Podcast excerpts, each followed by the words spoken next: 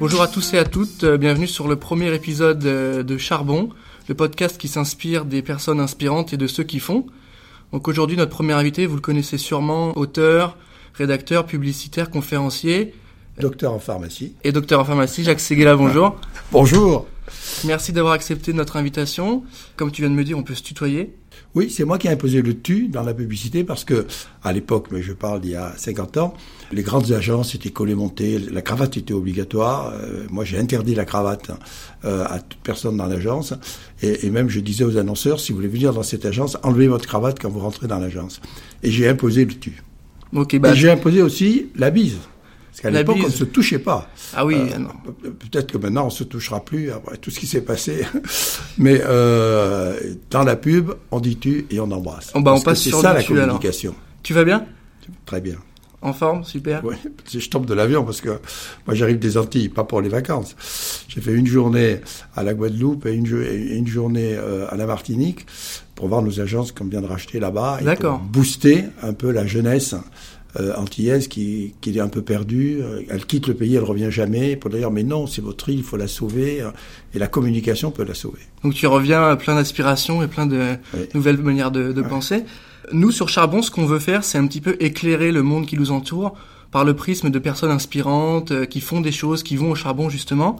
Enfin, à, à- à l'heure qu'il est, il vaut mieux un laser qu'un charbon pour éclairer. Ouais, aujourd'hui, ouais. Donc c'est pour ça. Mais on retourne Mais à cette bien, il faut philosophie un petit peu faut revenir aux racines. du travailleur, c'est ça. Et je pense que tu vas pouvoir nous en parler assez facilement. Tu m'arrêtes si je me trompe. J'ai vu que tu étais né à Paris. Tu as grandi à Perpignan. Oui, j'ai passé trois ans à Paris. Mes parents étaient médecins. Mon père faisait des études de radiologie. Ouais. Il a été le premier radiologue d'ailleurs arrivé à, à- à Perpignan. C'était une sorte de savant. Euh, Aujourd'hui, euh, c'est devenu un hypermarché, la radiologie. Il avait rapté ma mère, parce que ma grand-mère, qui était mariée à un noble, qui s'appelait Le Forestier, de la famille des Le Forestier, ne voulait pas qu'un manant, euh, qu'un roturier euh, puisse euh, épouser une de ses filles. Donc elle l'a radié et mon père a, emporte- a enlevé, a rapté ma mère. À 20 ans, ils sont arrivés à Paris. C'était une grande histoire d'amour qui a duré toute leur vie. Et je suis l'enfant de l'amour, arrivé à Perpignan trois ans après, car je suis fils du Sud avant d'être fils de pub. Ma grande chance a été de vivre à 30 km de l'Espagne, au soleil, la mer. Tu suivais un peu les résultats de l'USAP ou pas? L'équipe Oui, j'ai même, ouais. été, j'ai même été président pendant un an et demi de l'USAP. C'est vrai? Ben on va très bien s'entendre alors. On va s'entendre très très bien alors. Tu sais, j'ai- j'ai fini par les quitter parce que moi, je leur avais dit il faut que euh, le rugby se professionnalise comme se professionnalise euh, le foot. Vous pouvez passer à côté de ça. Si vous n'avez pas des sponsors, vous n'y arriverez pas. Euh, par contre, vous devez garder absolument, parce que ce sont des clubs, hein, Mhm. vous devez garder votre indépendance, vous devez garder quoi qu'il arrive 60% des parts. Puis je leur avais trouvé deux euh, partenaires qui étaient prêts à rentrer, qui étaient euh, le, le groupe du Midi Libre, qui était fondamental là-bas, euh, du Midi Libre et de l'Indépendant, et euh, Orange, qui chacun prenait 20%. Et j'ai eu un conseil d'administration, je suis le président, et je leur dis cette nouvelle, je pensais qu'ils allaient m'applaudir. Ils m'insultent, ils disent, mais on veut pas ça, mais je vous vendez pas, vous faites rentrer des gens dans le capital. Capital, qu'est-ce que ça veut dire? Je dis, écoutez, on n'est pas de la même famille, je reprends l'avion. Ça a été... Donc beaucoup de souvenirs dans le sud. Tu te lances dans des études de pharmacie? Tu vas jusqu'au bac plus 5 et tu fais un doctorat? Oui, je, je, je me lance par la petite porte parce que euh, mon père rêvait que je sois médecin, comme, comme, comme ma mère, comme ma grand-mère, qui avait été la, la première chirurgien femme nommée en France, Mais alors qu'est-ce à qui s'est Montpellier. qu'est-ce qui s'est passé alors? Euh, J'ai mis huit fois à passer mes bacs. Je, je suis dans le Guinness Book des records du bac. Euh, parce que j'ai- mon, mon père avait fait ses études à Montpellier, chez les ses chers jésuites. Il a voulu que son fils suive la même route. Pour moi, c'était prison de break. Je supportais pas. J'avais un pion qui euh, me- m'aguichait en permanence, me, me bousculait en permanence. Euh, un jour, il était dans sa au milieu du, du, du dortoir, dans sa petite casemate, il se fait frire comme ça des œufs devant moi. Il y avait une fourchette sur la table, j'ai pas pu résister, j'ai pris la fourchette, flac, dans les fesses, ça a été. Attention à Donc tous les pions. j'ai été viré, évidemment, le lendemain. Je me suis retrouvé externe à Perpignan. Ouais. Et au bout d'une semaine, je je suis pas retourné à l'école. Euh, et donc, euh, je suis descendu dans le bureau de mon père, sur son Underwood, j'ai tapé, mon fils a des problèmes respiratoires, je l'envoie à Font-Romeu pendant trois mois. Euh, donc, il ne, ne vous retrouvera qu'au prochain trimestre. Et j'ai fait un trimestre complet en première que j'ai payé très cher puisque euh, j'ai mis deux fois plus de temps que tous les autres à passer le bac. Mais voilà, mais au moins c'est un message pour tous ceux qui font des choses. Le bac, c'est pas une finalité en soi forcément. Il vaut mieux l'avoir que ne pas l'avoir. Mais il faut pas tout sacrifier. Ça n'empêche pas exactement. Faut pas sacrifier. Parce que moi, finalement, qu'est-ce que j'ai fait pendant ces trois mois? Je suis allé au cinéma tous les jours de la semaine. Et je voyais deux films par jour, parce que je changeais de cinéma entre la première et la deuxième, deuxième séance. Et mon goût, mon aptitude euh, au choc euh, des images hein, euh, et au poids des mots est venu de cette première culture cinématographique. Et du coup, est-ce qu'il y a eu un déclic? Nous, ce qui nous, ce qui nous intéresse, tu as quand même fait des études très scientifiques. La pub, il y a beaucoup d'émotions, même s'il y a des choses très cadrées, très héroïstes il y a de l'émotion dans la pub. Qu'est-ce qui s'est passé pour que tu arrêtes tes études de pharmacie? J'ai pas arrêté. Tu pas arrêté? jusqu'au bout. Ne serait-ce que euh, pour euh, retrouver la grâce de mon père. Mon père était un, pater familias, mais pas du tout euh, un père frappeur ou un père. Mais, je sens bien que je l'avais humilié tous les, les fils de ses copains euh, avaient passé leur bac normalement, et, et moi j'avais été euh, collé deux fois, c'est euh, quatre fois le premier tour, quatre fois le deuxième tour, c'était horrible. Et donc je voulais leur dire, ben moi je vais avoir le titre de docteur. À l'époque, on était pharmacien au bout de cinq ans. Si on voulait être docteur en pharmacie, il fallait faire deux ans de plus et une thèse. Et moi j'ai profité de cette possibilité pour proposer à mes maîtres d'aller faire une thèse sur les marchés des plantes. médicinales à travers le monde. Alors ils ont applaudi, c'était la première fois qu'un élève voulait sortir, etc. Euh, moi, mon idée n'était pas du tout de faire une thèse sur les plantes médicinales, c'était de faire le premier tour du monde d'une voiture et de le faire en deux chevaux. Et pas avec n'importe laquelle Et c'est ce qui a sauvé ma vie. Parce que ce qui m'a fait bifurquer de la pharmacie, euh, je suis revenu, j'ai écrit mon premier livre, La Terre en rond, qui était le récit du voyage, qui est tombé dans les mains de Prouveau, qui était le propriétaire de Match, qui a dit, mais voilà un mec intéressant, engagez-le moi. J'étais engagé presque de force à Paris Match, et c'est là que j'ai découvert euh, le choc des images. Et puis après, je fais mon service militaire comme journaliste, comme rédacteur en chef du journal militaire, où j'étais dans la même chambrée que Philippe Labro, euh, le, romancier, que Feber, le journaliste, euh, que euh, Jacquin, euh, le photographe et, le, cinéaste d'Emmanuel. et donc, c'est là que j'ai appris mon métier. Et au retour, je me suis retrouvé chez Pierre Lazareff pendant deux ans. Qui, lorsque j'ai eu 30 ans, m'a invité avec avec Jacques Godet. Qui, Jacques Godet, c'était le patron de l'équipe, c'était le patron du Tour de France, c'était les deux grands journalistes du moment. Euh, j'avais un journal qui se, j'étais le rédacteur en chef d'un journal qui s'appelait euh, Ville vacances, qui était une sorte d'ancêtre de, VSD. Euh, et ils m'ont réunis tous les deux quand j'avais mes 30 ans en me disant qu'est-ce que tu veux faire dans le groupe, est-ce que tu veux t'occuper de elle, etc. Une sorte de plan de carrière. Non et moi je leur ai dit mais non pas du tout. Moi je veux créer mon groupe pour vous taper, pour être meilleur que vous. Et Lazareff a une phrase sur lui, il m'a dit mais tu te trompes de combat. François va mourir. Il a dit ça il y a 50 ans. François va mourir. Et il est mort. Et tiré à un million d'exemplaires. En manchette, il y avait le seul quotidien qui tire à un million d'exemplaires en France. Euh, et je l'ai écouté. Et je lui ai dit, mais finalement, j'avais une telle adoration pour mes maîtres. J'ai toujours vénéré mes maîtres, mes professeurs, mes parents, tous ceux qui m'ont apporté quelque chose, mes ancêtres.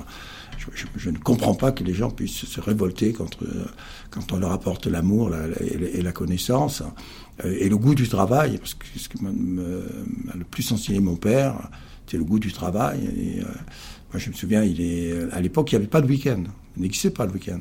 Euh, mais pour lui, il pouvait pas faire le chapeau un samedi. C'était impossible. euh, tous ses copains partaient en week-end, etc., avant que ce soit la mode. Lui, il était, il avait sa clinique, il était médecin chez l'hôpital. Ne pas être à l'hôpital le samedi matin à 8 heures du matin, c'était pour lui une faute professionnelle indélébile. Et ça m'a fait beaucoup bien parce que, tu sais, on n'apprend que de l'exemple de ses parents. Bien sûr, mais ça me permet de, de, rebondir sur ma prochaine question. La, plus, la rencontre la plus importante que, que tu aies fait, c'était qui? Tu m'as parlé de Pierre Lazareff. Est-ce que c'est, est-ce que tu as une personne à nommer comme ça qui t'a inspiré, sur laquelle tu peux te baser pour nous en parler plus? Moi, je suis allé de rencontre en rencontre. Euh, et chaque rencontre m'a permis la rencontre d'après. Euh, alors, la, oui, la première rencontre, euh, ça a été Pierre Lazareff plus que Godet, parce que c'était l'homme des mots, c'était le journaliste. Godet, c'était le patron.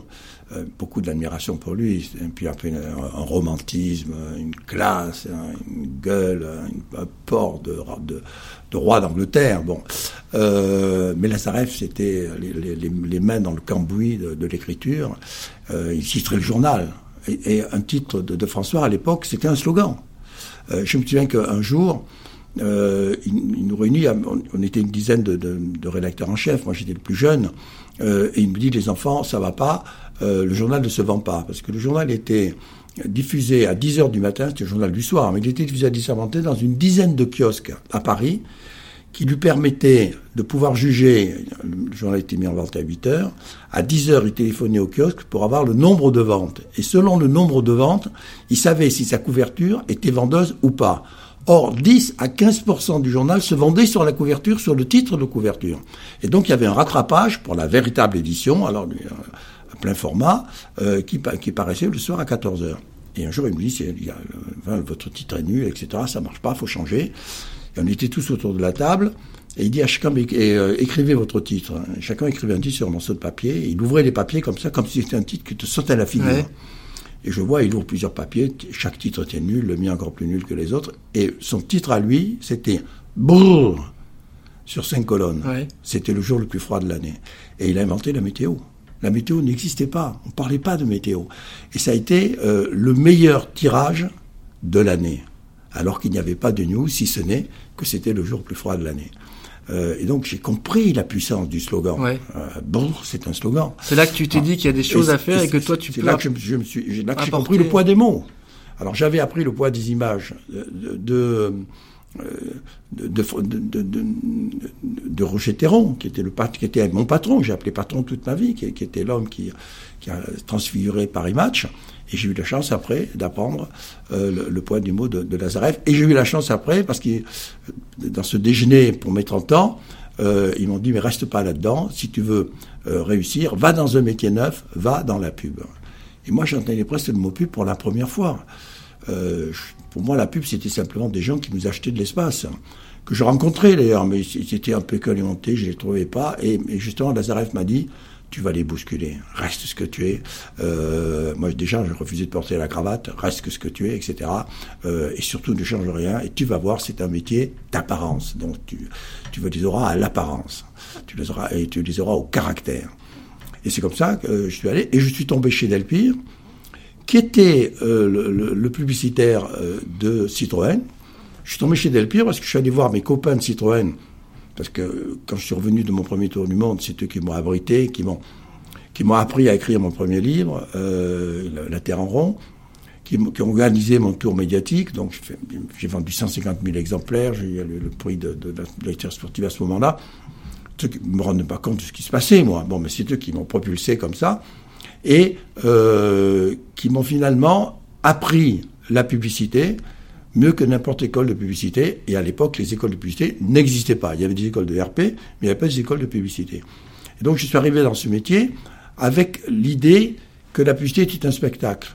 Et l'idée qu'il fallait mettre les produits en scène. Et l'idée qu'il fallait euh, chaque fois avoir un titre flash. Et l'idée euh, qu'il fallait créer l'événement. L'idée qu'il fallait que toute campagne qui sorte crée son bouche à oreille, on dirait son buzz euh, aujourd'hui. Et ça a été la publicité qui m'a porté pendant euh, toutes les années. Et encore aujourd'hui, je pense qu'une pub n'est intéressante que si elle étonne. C'est un jour, Cocteau rencontre Daguilef euh, à l'opéra. Euh, et lui dit quelle est la définition de ton art Et Daguilef lui dit, réfléchis, étonne-moi. Ah non, dit Cocteau, étonne-moi, c'est la définition de mon art à moi. Euh, et moi, j'ai dit non, Daguilef, reste, reste, chez toi, Cocteau, reste chez toi. Euh, étonne-moi, c'est la définition de mon art à moi. C'est la définition de la publicité. Et la publicité, elle doit étonner, mais faire très gaffe à ne pas étonner. Moi, parfois, j'ai passé la ligne, euh, la, ligne, enfin, à l'époque, elle était jaune, aujourd'hui, elle est blanche. J'ai passé la ligne blanche. Et, je m'en mords pas les doigts parce que euh, je pense qu'on apprend plus de ses échecs que de ses réussites, donc euh, les échecs n'ont jamais gêné. Et puis, moi, j'ai né de complexe, ni de supériorité, pas du tout pour le meilleur publicitaire de tous les temps, parce que comme un publicitaire comme l'autre, il y a eu beaucoup plus de chances que les autres. Et pas du tout euh, non plus de complexe d'infériorité. Quand on me dit que je suis nul, moi je dis ok d'accord, passe à autre chose. Je suis ni meilleur ni pire que toi, mais tu es ni euh, et toi tu n'es ni meilleur ni pire que moi. Donc ça, ça m'a protégé euh, toute ma vie. Et puis un jour j'ai fini par trouver la définition de mon métier, qui d'ailleurs est une question. Quand tu poses à un annonceur la question simple suivante, que devient la neige lorsqu'elle fond? Il te répond de l'eau. Une réponse incolore, inodore et sans saveur. Une réponse d'annonceur, pas pour moi. Pour moi, lorsque la neige fond, elle devient le printemps. Et mon métier, c'est justement de transformer l'eau en printemps. A une bouteille d'eau, si c'est de l'évian, je mets des bébés dans la bouteille et elle devient l'eau du printemps, de l'éternel printemps, l'eau de la jeunesse, l'eau de la vie. Est-ce que c'est cette inspiration-là qui t'a fait plusieurs agences? Tu as monté euh, RCG. Est-ce que c'est ça qui t'a motivé à monter une, agence? Tu n'avais pas envie d'être simplement le créatif de telle agence? Ah Tu avais envie de monter ton, depuis, projet? Depuis mon déjeuner avec euh, Lazareff et Godet, je voulais créer ma boîte. Donc c'était clair pour Mais toi. D'abord, j'ai dû, dû, apprendre ce nouveau métier. Euh, je connaissais le métier du journaliste. Euh, et euh, c'est Delpire qui, après le, le, le choc de, des images et le poids des mots, m'a appris comment mettre en scène les images et les mots. La publicité, c'est la mise en scène des images et des mots. Euh, et j'ai eu beaucoup de chance parce que euh, je suis resté deux ans chez Delpire, puis j'ai voulu voler de mes propres ailes. Euh, donc je, suis allé dans une, agence où j'ai pu être le directeur de création.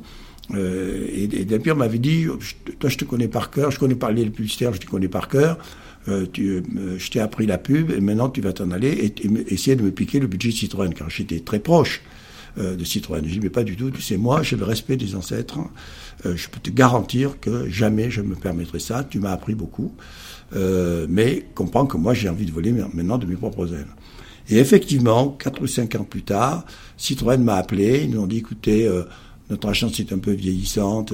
on a un nouveau modèle à lancer? Est-ce que vous accepteriez de venir nous voir? J'ai dit tout de suite, j'arrive. Donc j'ai pris le brief. Et dès que j'ai eu le brief, je suis allé voir euh, Delpire et je lui dit voilà le brief, que tu m'avais annoncé devait arriver. Euh, et ce que tu pensais n'arrivera pas, parce qu'au contraire, moi je vais te donner un coup de main, parce que j'ai des, des, des, créatifs qui correspondent mieux à ça. Euh, voilà comment faire les choses, etc. Et il a gardé le budget. Mais euh, encore deux ou trois ans plus tard, euh, un jour je téléphone à Delpire parce que j'étais en train de faire une photo avec Sarah Moon, sa femme. Euh, et je, lui laisse un peu. J'étais à l'aéroport, je partais euh, pour l'étranger et euh, l'avion est en retard. Donc, j'appelle Delpire et à la fin de la de, il me dit D'ailleurs, moi j'ai envie de vendre, donc toi qui es introduit un peu dans le sujet, trouve-moi un, un, grand groupe qui a envie de m'acheter. Ben, je dis D'accord. Et puis je reste sur mon siège là à l'aéroport, je dis Mais merde, mais non, pourquoi pas non? Donc je téléphone à Roux et j'ai dit, écoute, prends tout le pognon qui reste dans la caisse, moi j'hypothèque ta maison, tu hypothèques la tienne, etc. On rachète Delpire. Et je rappelle Delpire et je lui dis, mais écoute, pourquoi pas moi? Et il me dit, écoute, parce que euh, tu as tenu ta parole et tu ne m'as pas piqué le budget Citroën, j'ai déjà des demandes, mais je les refuserai toutes, c'est pour toi. D'accord, donc ça, ça nous montre un peu ta détermination. J'ai une question qui permet de se recentrer sur le thème du charbon. Pour toi, c'est quoi un vrai charbonneur, un bon charbonneur? Un bon charbonneur, c'est celui qui croit en lui. On ne croit que ceux qui croient en eux. Prévert m'a dit un jour, ma première campagne, je l'ai faite avec Prévert, c'était un moment extraordinaire. Euh, il m'a dit, euh, il y a ceux qui croient, ceux qui croient, croient, et ceux qui croient, croient, croient. Voilà. On est un peuple de corbeaux. Et on est devenu un peuple de corbeaux. En plus, on n'est pas en jaune aujourd'hui. Bon. Euh, et euh, hier, du temps de Napoléon, même si ça a été le pire des assassins, on était un temps d'aigle. Euh, et puis on a été un, temps de colombe, comme Picasso. Euh, redevenons des colombes, soyons des aigles, ne soyons pas des corbeaux. Et donc c'est uniquement si tu as la foi que tu peux euh, arriver jusqu'à 85 ans. J'ai 85 ans dans, dans quelques jours. Euh, avoir la même passion pour ton métier. Mais ça, tu m'as parlé de ton âge, donc c'est très intéressant. Euh, Confucius disait choisissez un travail que vous aimez et vous n'aurez pas à travailler un seul jour de votre vie. Est-ce que cet adage se vérifie pour toi bien sûr, Parce que tu as quand même une longévité qui est assez évidente. Bien sûr, et nous, ça nous effraie. On se dit voilà. J'ai une chance folle. J'ai honte de dire ça. Le, le, le, jour où il y a tellement de gens qui ont qui, qui, ont, qui souffrent en leur boulot, qui ont du mal à trouver du boulot, etc. Mais moi, je, je, je, je suis un, un, protégé de Dieu. Je ne sais pas pourquoi j'ai mérité ça. Pas une seule seconde, je me suis ennuyé dans ma vie, dans mon métier. Euh, il y, a des, y a des publicitaires qui renaclent, etc. Moi, je, Dieu sait qu'il m'est arrivé tous les pépins du monde, j'ai fait deux fois faillite. Rien ne m'a jamais empêché de dormir, rien ne m'a empêché de me battre pour la pub. La pub, je l'aime, et plus je l'aime, plus elle m'aime. Plus je lui donne, plus elle me rend. Euh, mais hélas, tous les métiers sont pas comme cela. Qu'est-ce qui t'a, qu'est-ce qui te, qui te motivait tous les jours à aller au charbon? Est-ce que ton travail, tu le voyais comme simplement quelque chose qui te permettait de rentrer chez toi et d'avoir de l'argent? Ou est-ce que ça allait plus loin? ou est-ce que tu avais des hobbies à côté? J'ai du mal fait payer toute ma vie, moi. Je n'ai pas du tout fait fortune avec euh, avec la publicité. J'ai tout ce qu'il faut pour vivre, etc. Mais euh, je suis pas devenu milliardaire comme Blunstein ou, euh, ou, ou, comme plein d'autres publicitaires d'aujourd'hui, surtout le publicitaire américain, ou comme Maurice Lévy, etc. J'ai gagné 10% de ce qu'il gagne. Ça ne m'a pas intéressé. L'argent n'a pas d'idée, seules les idées font de l'argent. Moi, je vais à la pub parce que je veux des idées. Je veux créer des idées ou je veux booster des idées, euh, ou, je veux réduire des, euh, des, des think qui vont trouver des idées. Alors je pense que seules les idées peuvent sauver le monde, seules les idées peuvent apporter le bonheur d'être. Là, ça me, ça me fait penser un peu à ton livre que, que tu as écrit. On va, on va revenir juste après sur, sur ton livre. Est-ce que là, tu me parles d'idées, etc. J'ai l'impression qu'aujourd'hui, les agences peinent un peu à trouver leur modèle, euh, à trouver des solutions plus créatives. Donc la question qui, qui, que, tout le monde a envie d'écouter, c'est est-ce que c'était mieux avant ou pas? C'est toujours mieux avant, et c'est toujours mieux après, parce qu'un jour l'après devient l'avant. Donc c'est une phrase qui n'existe pas. Chaque moment euh, a, euh, a, ses bonheurs et ses malheurs. Il faut nager dans le bonheur et refuser le malheur. Euh, et, donc, avant, dans les années, moi dans les années 70, 60, j'ai commencé en 60, les années 60, 70, 80, ont été des années de plénitude de la publicité. La publicité était très facile. On parlait de l'âge d'or, beaucoup de gens. mais au début, c'était simplement trouver un slogan. Moi, c'était naturel chez moi. On m'a apporté un budget. Ben, on m'a dit, euh, euh, j'ai été convoqué à, euh, à Lille euh, par euh, un certain Leclerc. J'ai découvert après que c'était un grand monsieur euh, qui avait 30 ans et qui m'a dit, il faut que tu m'aides à inventer un magasin de sport. Bon, on a travaillé, là-dessus. Il m'a dit, il faut que tu me trouves un titre. J'ai dit, mais moi, le titre, je l'ai depuis le début, Décathlon. Ah bon, mais il faut que tu me trouves un slogan. Et j'ai pris la voiture et à bout de deux kilomètres, je lui ai rappelé, écoute, euh, il faut pas parler de sport. Parce que euh, Go Sport, ils sont tous dans le sport. On va parler de forme. Et je le slogan, à fond la forme. Un jour, je suis allé voir à Flelou, qui m'a convoqué, il s'appelait le comptoir de l'optique. Euh, il m'a dit, il faut que tu me rendes célèbre et que tu rendes ma marque célèbre. Ben, j'ai dit, il n'y a, qu'une façon de faire. Faut que tu appelles ta marque de ton nom. Ah, mais jamais je, euh, jamais, jamais je mettrai mon nom. Je, je peux rien pour toi. Et je suis parti. Et, euh, il m'a retenu, il m'a dit, écoute, euh, réfléchis. Et je dis, écoute, laisse-moi une semaine et je reviens te voir. Et une semaine après, je lui ai dit, Afflelou, on est fou d'Afflelou. Mais c'est cette facilité-là qui, qui, nous, nous déconcerte en tant que jeunes Non, non, parce qu'il faut, parce que, parce que c'était simple à l'époque. Aujourd'hui, c'est plus un slogan, ça suffit pas. D'ailleurs, les marques abandonnent leur slogan. Tu penses que euh, Nike a, a, oublié Just Do It, le plus beau slogan de tous les temps. Il le dit même plus. Bon, c'est une aberration. Mais, mais aujourd'hui, euh, les campagnes sont devenues très compliquées parce que à la fois le digital euh, se, mêle au, au, traditionnel, mais il faut être bon dans les deux. Euh, il faut euh, aujourd'hui un concept qui puisse circuler pas seulement dans un pays, mais dans le monde entier. Tu vois tous les interdits qu'il y a en, Arabie, la différence entre les Japonais et les Chinois, euh, l'Amérique du Sud n'est pas l'Amérique du Nord, donc c'est des complications terribles. Donc aujourd'hui, on peut plus réagir à à ce moment-là. À l'époque, elle était instinctive la pub. Après, elle a voulu être intelligente et elle s'est trompée de voix parce que euh, on peut pas être euh, intelligent et populaire. Euh, donc, une pub, ça doit être populaire, charnel, euh, instinctif, jouissif. Du coup, là, tu me parles beaucoup de tes qualités de créatif, et nous, ça nous parle beaucoup, c'est ça qui nous intéresse. Euh, comment tu mixes des qualités créatives, donc qui sont très basées sur l'émotion, sur euh, une, une sorte de d'élasticité intellectuelle et ta capacité à entreprendre de l'autre côté qui est très cadré, qui est très euh, qui est très business. Euh, c'est quoi pour toi le meilleur conseil pour un entrepreneur qui veut monter une boîte? Est-ce qu'il est-ce qu'il doit se laisser un petit peu noyer dans sa créativité ou est-ce qu'il faut qu'il la cadre? Euh, Vers où tu veux tu voudrais l'emmener cette personne là Dans la vie, il faut être hybride comme les voitures d'aujourd'hui. Euh, il faut être hybride face à la technologie. Tech sans affect n'est que ruine de l'homme. Et tech sans idée n'est que ruine de la publicité. Alors on est dans un moment où certaines agences, WPP, Publicis, euh, ont acheté euh, à, à, prix d'or des silos de technologie en disant on va être les champions du monde de la publicité parce qu'on sera plus technologique que nos concurrents. L'erreur, c'est qu'en 10 ans, la technologie est totalement démodée. Donc ils ont payé des fortunes, des silos qui, n'ont pas pu intégrer d'ailleurs euh, à, la, à, la, communication proprement dite. Et aujourd'hui, ce sont des gens qui sont terriblement en difficulté. Le patron de WP s'est fait virer, pas du tout pour des amours incillaires dans les avions, mais parce qu'il avait perdu 15% en trois mois, sans expliquer pourquoi. S'il avait lu mon livre, il aurait su pourquoi. Euh, et Publicis connaît les mêmes difficultés. Et nous, on nage sur un petit nuage parce que, euh, grâce à la, vista de, Vincent Bolloré qui avait tout compris euh, dix ans avant sans ne rien comprendre, ne rien connaître de la communication, euh, qui a d'abord euh, rentré dans, dans ce qu'on appelait à l'époque Euro-RSCG, et on s'est battu tous les deux pour que ça s'appelle Avas, parce que je rappelle que l'inventeur de la publicité, c'est Charles Avas, c'est un Français, c'est pas un Américain, c'est pas un Anglais, qui a inventé la publicité il y a maintenant 184 ans, euh, qui a inventé la première agence de presse, l'AFP, qui existe toujours aujourd'hui, Reuters, qui existe toujours aujourd'hui, qui après a inventé la première agence média, euh, qui s'appelait l'agence Avas, et qui après a inventé la première agence de publicité et fait la première annonce.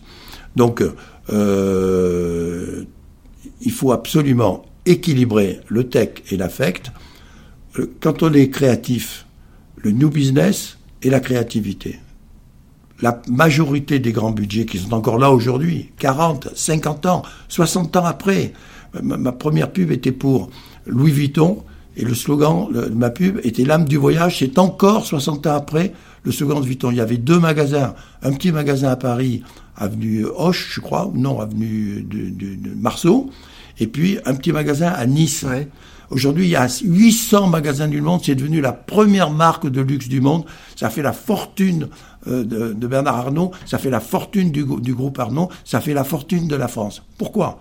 Parce qu'il y a eu la créativité au niveau de la pub et surtout après au niveau de la marque qui chaque année euh, crée de nouveaux euh, de nouveaux modèles, crée de de, euh, de, de, nouveaux drapés, crée crée de nouveaux logos, crée de nouveaux enchante en permanence le luxe. Donc pour entreprendre, il faut voilà, avoir un, savoureux mélange de créativité. Il faut être il faut être QI et QE. QI, c'est le quotient intellectuel. C'est ce qui a détruit la France, qui nous a amené dans la crise dans laquelle nous sommes aujourd'hui. QI, c'est l'ENA, c'est Sciences Po, euh, c'est des, écoles qui formatent à partir uniquement de l'intelligence, quotient intellectuel, qui oublie une chose, c'est qu'on a deux intelligences euh, qui n'ont rien à voir avec elles, mais si elles ne se fondent pas, elles sont inefficaces. Et ça nous a amené à ce monde de tête d'œuf euh, où euh, les, les, politiques n'ont rien compris euh, justement de la partie affecte du pays. Ce qu'est en train de faire Macron aujourd'hui, il est temps. Euh, je, je, pense que d'ailleurs ça va lui réussir et qu'on en sortira grâce à ça.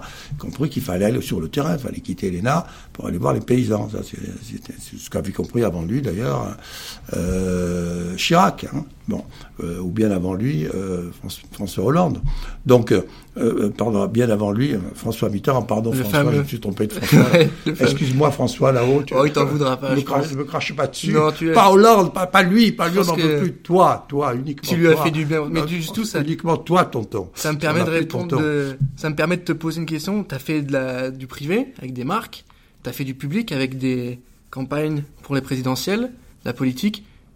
C'est quoi le mieux? Privé ou public C'est où est-ce où est-ce qu'on s'éclate le plus Où est-ce qu'on est le plus créatif? On, s'éclate le plus euh, dans la publicité politique. D'abord parce que personne n'y touche.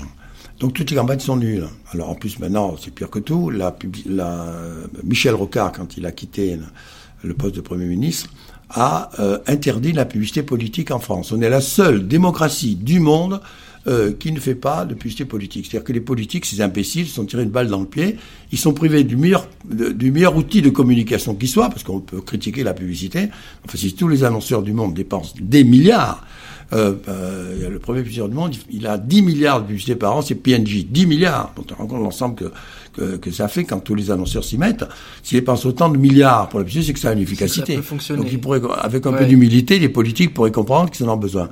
Alors, l'argument, c'était de dire, mais nous, on sera toujours, la gauche, on sera toujours plus pauvre que les riches, donc ils nous écraseront. J'ai dit, mais non, il n'y a qu'à simplement fixer une limite budgétaire prise sur l'argent que vous donne l'État.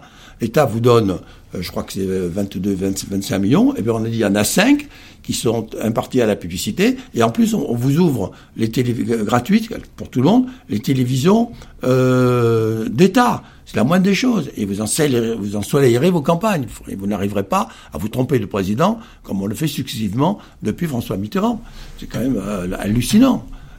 et le bonheur, c'est que c'est le produit suprême euh, avec le revers de la médaille.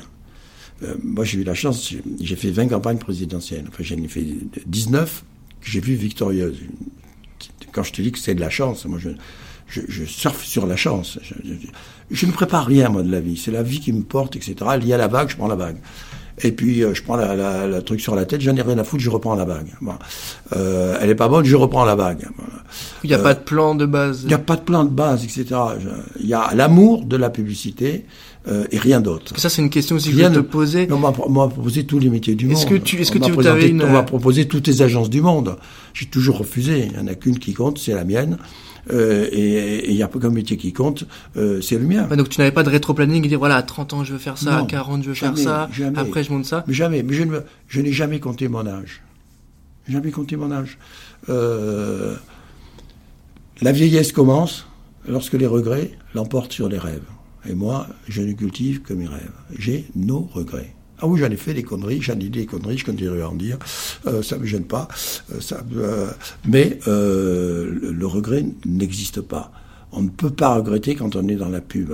La pub est optimiste. Les optimistes ont inventé l'avion, les pessimistes le parachute. Moi, je reste dans l'avion, je laisse mes concurrents descendre en parachute.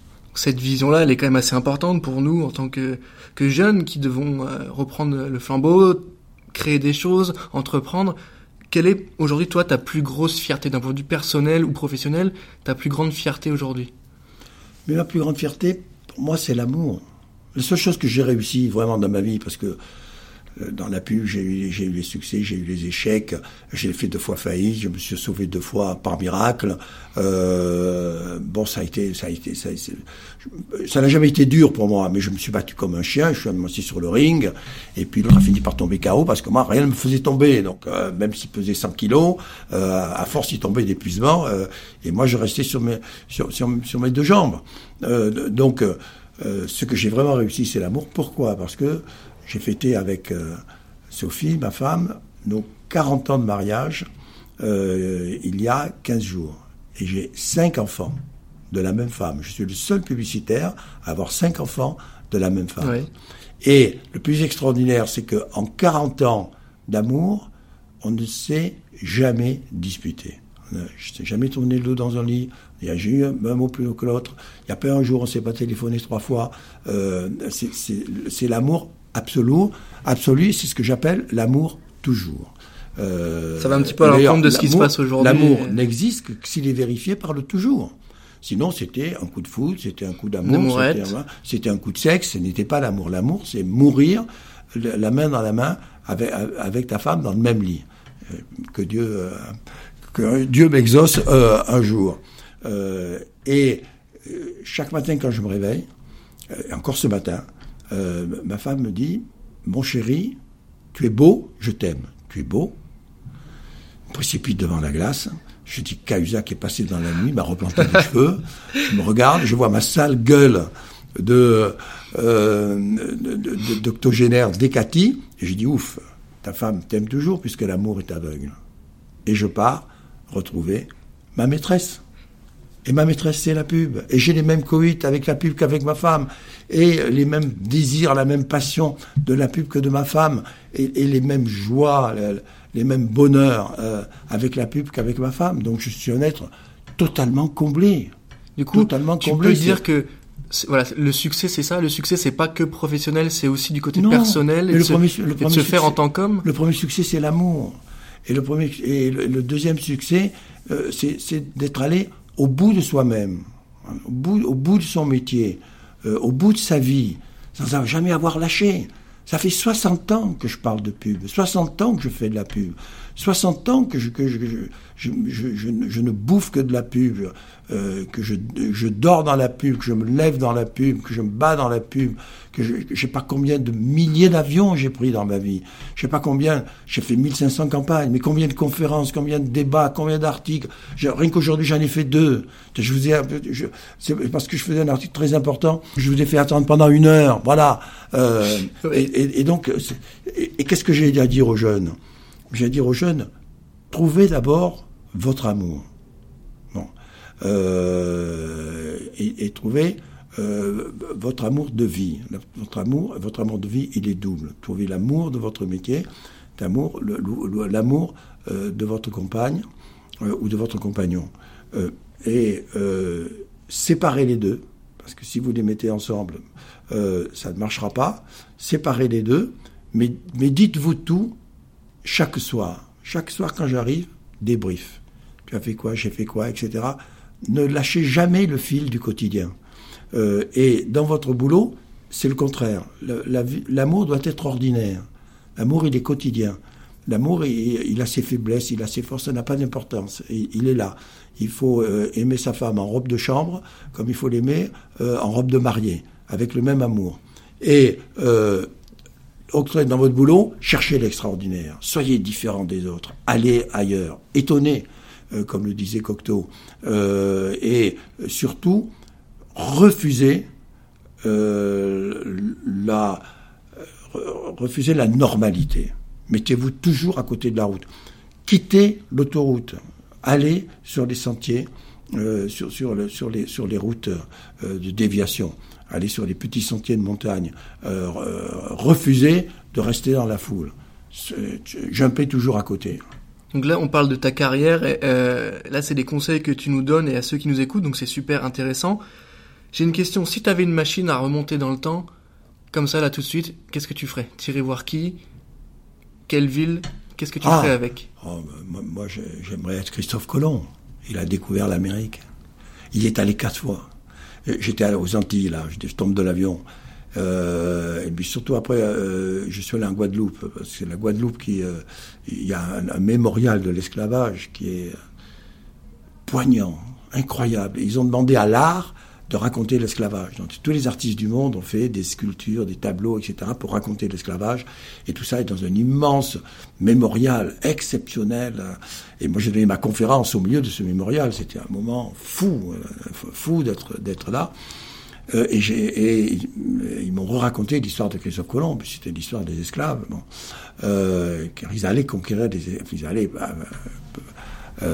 par conquérir, ils allaient voler des esclaves avec des chiffres horribles. Pour un esclave ramené, quatre, quatre esclaves étaient tués. C'est une espèce de déperdition complètement folle, etc. Bon. Alors c'est pas ce côté-là que, que, j'ai envie de, de, mon héros, euh, mais c'est le fait qu'il est allé là où personne n'était jamais allé. Il en est revenu. Il est revenu quatre fois. Il en est revenu.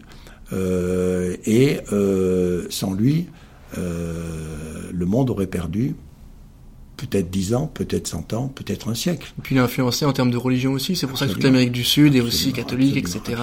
Donc, que, serait, que serait le monde sans l'Amérique? Mais c'est euh, super intéressant ta vision voilà, de, de, de, sur la, la, la, quelle période tu voudrais revivre. Euh, on va se positionner sur l'actualité, en tout cas sur ce qui se passe aujourd'hui tu t'engages beaucoup dans tes campagnes, tu as fait beaucoup de choses. Est-ce qu'aujourd'hui, il y a une cause que tu souhaiterais défendre vraiment aujourd'hui, qui te tient à cœur particulièrement Bien sûr, sur, laquelle tu as envie de cause, prendre la parole C'est gaffe au GAFA. C'est mon dernier livre, hein, Le diable s'habille en GAFA. Il faut savoir que le, les GAFA, euh, c'est 800 000 personnes, 800 000 soldats euh, de, la technologie qui, veulent euh, dominer le monde. Google, Facebook, Aujourd'hui, le, le, PIB des GAFA, euh, c'est le PIB de la France. PIB de la France. Bon, dans euh, 10 ans, dans 15 ans, c'est le PIB de l'Europe. Dans 20 ans, dans 30 ans, c'est le PIB du monde. Qu'est-ce que l'on fait lorsqu'un État numérique, et en plus est américain, est le plus riche, le plus cher, euh, qui est donc inachetable, euh, et le plus puissant du monde, et qui en plus a dans ses clouds toutes nos données qu'ils nous ont volées, parce que c'est un véritable hold-up, pendant 10 ans, euh, sans payer leurs impôts, sans nous demander notre autorisation, euh, sans nous payer le copyright euh, de, nos, de, nos données, ils les ont exploitées pour faire fortune et pour dominer le monde. Parce qu'aujourd'hui, ils savent tout sur tout le monde et donc ils peuvent téléguider chacun de nous comme ils veulent, car en croisant nos données, ils en savent plus que nous sur nous-mêmes. Et au-delà de cette annexion qui est leur état numérique, au-delà de ce vol, qui est un vol qu'on a chiffré, c'est par français à peu près 2000 euros par an, le prix de ces données. Sur une vie, c'est 50 000 euros. Et moi, je milite pour qu'on demande maintenant aux GAFA de rembourser ces 50 000 euros qu'ils nous doivent euh, à chaque terrien. Euh, et c'est ça le, combat. Et deuxièmement, de les obliger à payer leurs impôts. Ça y est, la, la, la, France va commencer à le faire. Elle ne le fait qu'insuffisamment. 500 millions d'impôts, c'est ridicule pour eux. Ils pèsent chacun 1000 milliards de dollars. Est-ce qu'il faut aller plus loin que simplement légiférer? Est-ce qu'il doit y avoir un mouvement citoyen, une prise de conscience sûr, plus globale? Bien sûr, bien sûr. Il n'y a que, il y a que les, les gouvernements qui peuvent un jour obliger les GAFA à se disloquer et le seul gouvernement qui peut le faire, c'est le gouvernement américain. Hélas, il s'appelle Trump. Et lui, il est ravi de, continuer à foutre la merde. Mais euh, la loi existe.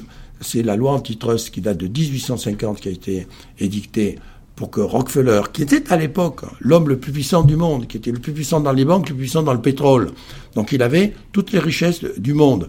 Et justement, très intelligemment, les politiques américains ont compris qu'il fallait faire éclater ça. Donc ils l'ont obligé, ils n'ont pas spolié, ils n'ont pas volé son entreprise, ils l'ont obligé à partager. Empêcher un monopole. Voilà, ils l'ont obligé à casser le monopole, ce qui a fait la fortune mmh, de l'Amérique, ouais. parce que lui, Rockefeller a continué à faire Flores, etc. Ses, ses arrière-petits-fils sont milliardaires et les autres seront milliardaires, euh, mais il a permis à, à, à, à l'Amérique de devenir maître du monde. Donc c'est ce qu'il faut faire, il faut disloquer à un moment donné les GAFA. Et puis, euh, il n'y aura que si vraiment les peuples l'exigent, qu'un jour ils le feront. Moi je dis, chaque fois qu'il y a, il progrès, il y a risque. Le jour où on a inventé la roue, dans les contreforts de l'Europe, on a inventé l'accident de la route. Mais les États ont inventé la prévention euh, euh, routière. Et la prévention routière, moi j'ai connu le temps, quand j'étais jeune, où il y avait 70 000 morts sur les routes, plus que par le tabac. Aujourd'hui, il y en a 5 000. Mmh. Euh, donc la prévention, ça a marché. Mais je demande qu'il y ait une prévention numérique. Il faut On apprenne les, les gens. gens à se méfier du numérique. Deuxièmement, euh, chaque année, on fait un sommet climatique. Bon, or, tout le monde se fout du climat. Tout le monde dit je suis pour le climat, mais il ne faut pas le moindre effort. Sinon, il n'y aurait pas de gilets jaunes. Nous ne jamais que les gilets jaunes sont en train de ruiner la France pour une histoire de climat. Bon, alors qu'il suffisait de dire, écoutez, on, on, on patiente, on, s'y mettra dans trois ans. Pour l'instant, on utilise l'argent qu'on a à, faire qu'il y ait plus d'égalité dans ce pays. Donc, c'est une espèce de leurre fou, l'écologie. Euh, et de même qu'il y a un sommet climatique, moi je réclame un sommet numérique où tous les pays se mettent autour de la table et euh, trouvent une réglementation commune. L'Europe, pour une fois, l'Europe l'a fait. Elle a créé une, réglementation qui a été signée par les 27 pays européens, mais pas par les autres. Donc il faut que les autres absolument signent aussi et que on remette de l'ordre, en particulier dans les fake news qui sont un scandale absolu. Quand on pense que Trump a été élu euh, en, en euh, violant les votes de euh, 100 millions, 110 millions de votes américains euh, à, à coup de fake news, que le Brexit est né de fake news et que le vote du Brexit a été fauxé par des fake news, que le nouveau président euh, du Brésil a été élu sur des fake news et que tout ça vient de, Russie ou d'on ne sait où. Donc euh, on, ne peut pas rester insensible devant ça. C'est marrant que tu me parles de fake news parce que ça crée un petit peu la, folie, ce mot un petit peu buzz, la fausse nouvelle en termes très concrets, elle est, elle est, elle est très ancienne quand une cité athénienne allait voir l'autre cité pour dire bah il y a tel général qui est mort, euh, vous pouvez venir attaquer, etc. C'est une fake news, mais c'est dans la manière de la diffuser que oui, mais qu'il y a une évolution. Le premier cas pour vraiment parler de fake news, c'est euh, Cicéron, pas pas le Cicéron euh, connu, son, son, frère cadet, qui était un politicien, et qui a dit si vous voulez réussir dans la politique à Rome, vous devez dès que vous vous installez prévoir un scandale euh, qui soit un scandale sexuel et de prévarication. Sinon, vous ne réussirez jamais dans la politique. Ah, mais aujourd'hui, à l'époque, on est habitué à, cette mécanique-là. À l'époque, c'était juste du bouche à l'oreille. C'était destructeur, mais c'était pas l'arme que c'est devenu, parce que le buzz est au bouche à oreille, ce que euh, l'atome est à l'électricité. C'est multiplié par par 1000% euh, la puissance euh, du, de, la diffusion du message. Aujourd'hui, c'est sans frontières, c'est sans limite, euh, et, ça, ça détruit tout sur son passage. C'est Attila. Comment on fait? Est-ce qu'il faut qu'on ait voilà des, des, petites pastilles qui disent voilà tel média est validé, tel média est un bon média pour s'informer? Comment on fait en termes Il faut obliger M. Zuckerberg, qui est, à la, qui est à la base de tout ça, mais quand je vois comment il a traité des sénateurs américains et comment les sénateurs américains n'ont pas mis en prison euh, c'était monstrueux de, voir comment il se permettait de leur répondre, de l'arrogance. Bon, euh, ben, ces, gens-là, il, faut les obliger, les obliger, et s'ils ne le font pas, il faut les mettre en prison. Euh, parce que il faut bien savoir que l'ennemi de la démocratie, c'est le mensonge. D'ailleurs, Bill Clinton l'a dit exactement. Il a dit il ne peut pas y avoir de démocratie en parlant des fake news, quand il y a mensonge. Que chaque fois qu'il y a une fake news, depuis il y en a maintenant des milliers qui circulent sur, sur le net. Chaque fois qu'il y a une fake news, c'est les communicants du monde entier qui perdent un peu plus confiance. D'abord, les, euh, la presse. Je ne comprends pas que les médias ne fassent pas une guerre folle aux fake news demain, on commence d'ailleurs à, ne plus les croire. On a vu les sondages qui viennent de sortir. il n'y a plus que 20% des Français qui, croient euh, dans leurs euh, dans leurs médias. Mais d'abord, ils n'avaient pas à monter les gilets jaunes comme ils l'ont fait. C'est eux qui sont responsables des gilets jaunes. Ils les, ils les ont sacralisés, vedettisés, euh, théâtralisés. et donc, évidemment, ils en ont profité. Bon. Et, donc, il faut absolument qu'il y ait une lutte générale sur les fake news elle est très difficile à faire parce que plus on attend, moins ce sera facile à faire. Il y a des problèmes d'éthique. Il faut qu'il y ait des amendes. Alors là où l'Europe a bien fait les choses, c'est que si tu euh, dérègles ou si tu déroges aux règles euh, de la de, de, euh, édictées par l'Europe, tu payes 4% de ton chiffre d'affaires. 4% du chiffre d'affaires des, GAFA, ça en fait du pognon. Hein. Donc ils font gaffe. Euh, du coup, ça, ça, nous, ça, me permet, ça me permet de rebondir sur une autre question. Là, tu m'as apporté ta vision actuelle avec les fake news, les GAFA, ton engagement avec ton livre euh, que tu, que tu viens de publier. Euh, la pub en 2030, c'est comment? Mais La pub en 2030, elle sera toujours la même car elle a toujours été la même. C'est quoi la pub? C'est d'avoir une idée. C'est tout. Toutes les grandes campagnes, elles sortent d'une idée. Euh, on dit aujourd'hui que le nouveau média, c'est la data. Bullshit La data, ce, n'est rien. Le nouveau média, c'est l'idée. Parce qu'une data sans idée, c'est comme un revolver sans cartouche. Tu appuies sur la gâchette, rien ne sort. Euh, donc, plus avance la technologie, plus la créativité, plus elle a besoin de créativité. Donc, il faut, euh, la publicité dans 30 ans sera hybride. Elle, elle a été toute créative, elle a été toute marketing. Aujourd'hui, elle tente à être toute technologie, erreur.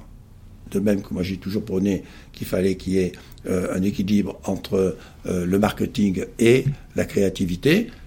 J'ai le même combat entre la technologie et euh, la créativité. Et comment on fait ça quand, quand tous les acteurs justement de la tech et les annonceurs disent on vous délivre le bon message au bon moment et on, on se soucie pas tellement de est-ce que ça va vraiment m'intéresser? Est-ce que est-ce que ça va vraiment me faire rêver? Mais il faut pas croire il faut pas croire que les annonceurs sont, débiles. Euh, le, le, patron de la publicité euh, de Procter et Gamble, 10 milliards de publicité par an, a euh, enlevé 1 milliard 200 millions de son budget cette année, qu'il a sorti de la publicité en ligne, en disant, écoutez, vous êtes bien gentil, mais moi, un de mes messages sur deux est vu deux secondes. Et un de mes messages sur deux est lu par des robots. Alors, mettez un peu d'ordre dans vos trucs, prouvez-moi l'efficacité, et je reviendrai. Donc, il va y avoir une prise de conscience. Ça fait des années que je dis, méfiez-vous de ça, etc on a, euh, une, campagne ne peut pas exister si elle n'a pas une partie digitale, si elle ne sait pas euh, créer euh, son, propre buzz, si elle ne, sait pas faire entrer dans le jeu des millions et des millions de vues, c'est-à-dire de consommateurs qui jouent au même jeu et qui se lancent les messages. Bien entendu, mais il ne faut pas croire que c'est le Deus bien s'il y a une idée forte. et c'est parfois les idées les plus simples. Tu sais, moi, ma fierté de l'année, c'est que cette année, euh, d'abord, on a eu 50 lions. L'agence, un des groupes les plus primés du monde. Mais surtout, euh, on a été nommé Best Job of the Year euh, de Cannes.